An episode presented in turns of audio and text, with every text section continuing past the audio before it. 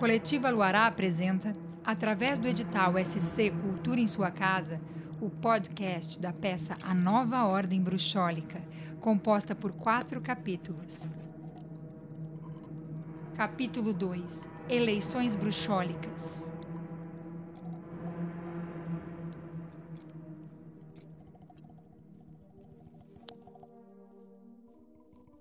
A imortal Madame Tradição é um monumento de belezas que o homem errante, habitante do globo terráqueo, guarda carinhosamente no baú dos pensamentos e, na maioria das vezes, oferece por via oral aos seus descendentes, tornando-a imortal. A cultura popular é uma verdadeira joia preciosa. A ilha de Santa Catarina é um autêntico e vivo relicário da cultura popular tradicional reflorida. Essa ilha foi colonizada a partir do ano 1748 por colonos açorianos. Não, é, na verdade, essas terras já eram habitadas por povos indígenas, assim como todo o território brasileiro mas foram colonizadas pelos açorianos, que habitavam aquelas ilhotas que ficam lá, bem em riba da careca do oceano. Açores. Açores é assim. De um lado ficam a América do Norte e a América do Sul. Do outro lado, África e Europa. No meio de tudo, é mar. Mar, Mar. mar, Mar, mar, mar, mar. Açores fica quase no meio do Oceano Atlântico. Um arquipélago de nove ilhas cercadas por vulcões. Açoitados diariamente pelas ondas bravias encarneiradas do mar e pelas bocas infernais de vulcões seculares que vomitam fogo e gemem furor incontido sobre as pobres populações do arquipélago de Açores. O seu povo é mesclado, audacioso e, sobretudo, arraigado em crendices mitológicas. Grande parte dos descendentes deste povo habita a ilha de Santa Catarina, cuja capital foi chamada até 1894 de Nossa Senhora do Desterro. Hoje, muitos a conhecem como Florianópolis, em homenagem a Floriano Peixoto, o Marechal de Ferro, responsável pela morte de centenas de pessoas. É neste ambiente onde vivem, em seu universo cultural, histórias como a que vamos narrar. Ilha do Desterro, 1955.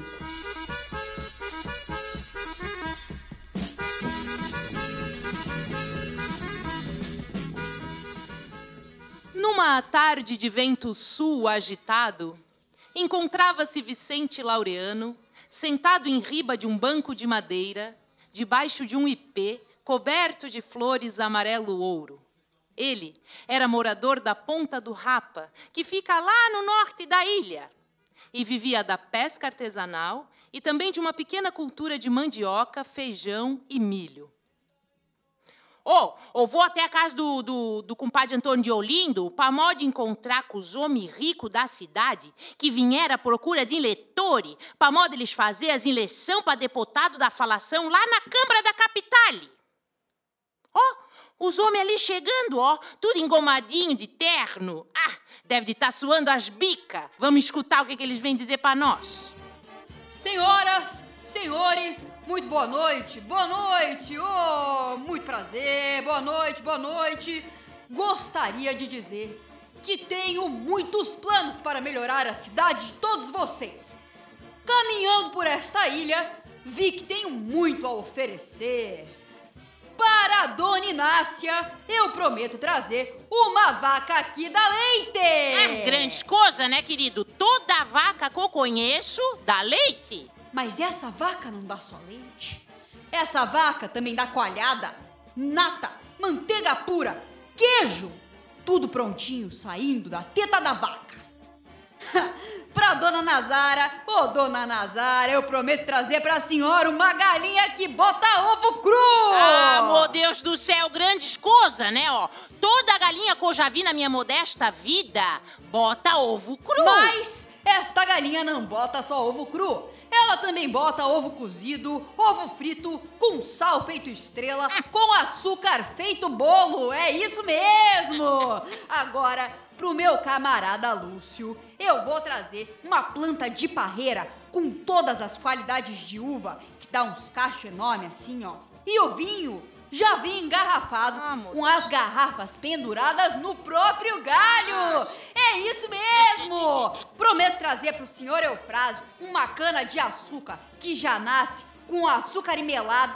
E pro seu Cristóvão, eu vou trazer uma cana que você corta ela no meio assim, ó. E já vem com a cachaça prontinha pra se beber, com todo o grau que se precisa. É isso mesmo, minha gente! Ah, ô intecto cismado, assim, que vossa mercê deve estar achando tudo nós aqui com cara de aparvaiado, né, ó. Não me conta mais de nada não, ô sou deputado. Que os miolos da minha cabeça estão quase estourando de tanta maranduba que o senhor tá perdendo tempo aí de soltar da boca pra fora. É, isso daí até parece coisa mandada pelo mafarico.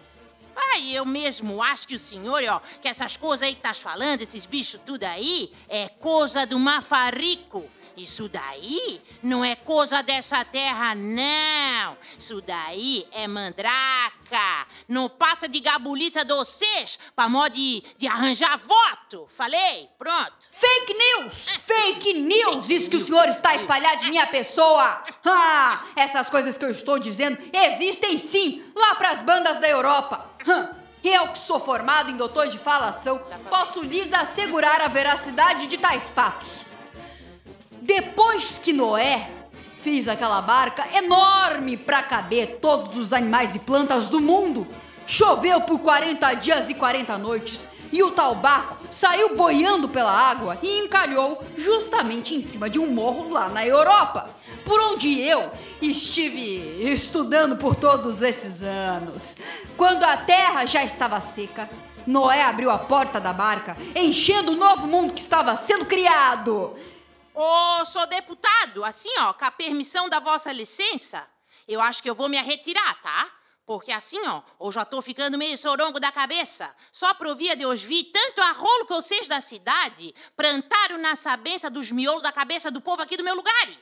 Isso daí, de eleição, tá me lembrando umas histórias que a minha bisavó Rosa contava pra nós, lá da Ilha dos Açores, não tem? Das eleição das bruxas. Que as bruxas, né, os senhores sabem, é esse ser que exerce pra modo de judiar com a gente aqui desse sertão sem fim, pra modo de perseguir a vivência das pessoas do lugar. Ó, se as histórias desses ricaços da cidade é iguale às histórias da bruxa da, da minha bisavó, eu vou contar uma coisa pra vocês. Nós estamos perdidos.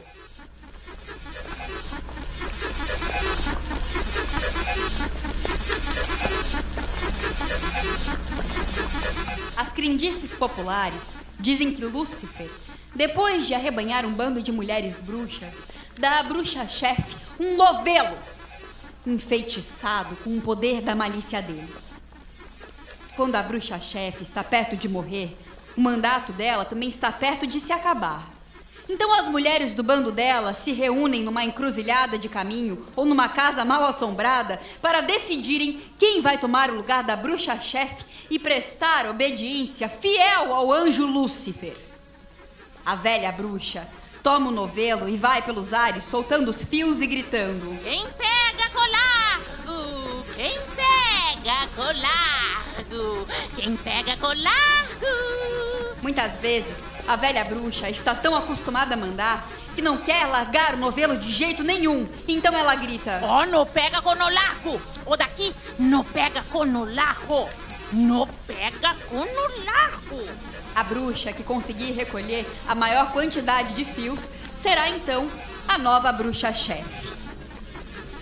Daí em diante, a velha bruxa-chefe se acalma, perde a chefia do bando e vai morrer sossegada, mordendo o dente de alho do arrependimento do mal que fez pros viventes. Lá dentro do fogo da caldeira do inferno do demônio, que foi patrão dela. Será a bruxa má um, homem branco, De terno? De terno? De terno?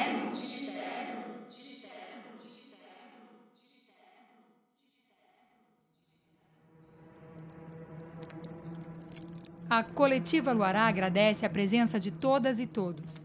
Este capítulo foi livremente inspirado no conto Eleições Bruxólicas, de Franklin Cascais. As atrizes que dão voz às personagens são Lauren Fisher e Nathalie Soler. Direção de Viviana Chames e trilha sonora e edição de Jimmy Camorlinga. Dramaturgia de Nathalie Soler. Sigam o Instagram da Nova Ordem Bruxólica para acompanhar mais sobre o nosso trabalho. E não percam o próximo capítulo do podcast Bruxólico, que vai ao ar amanhã. Até breve!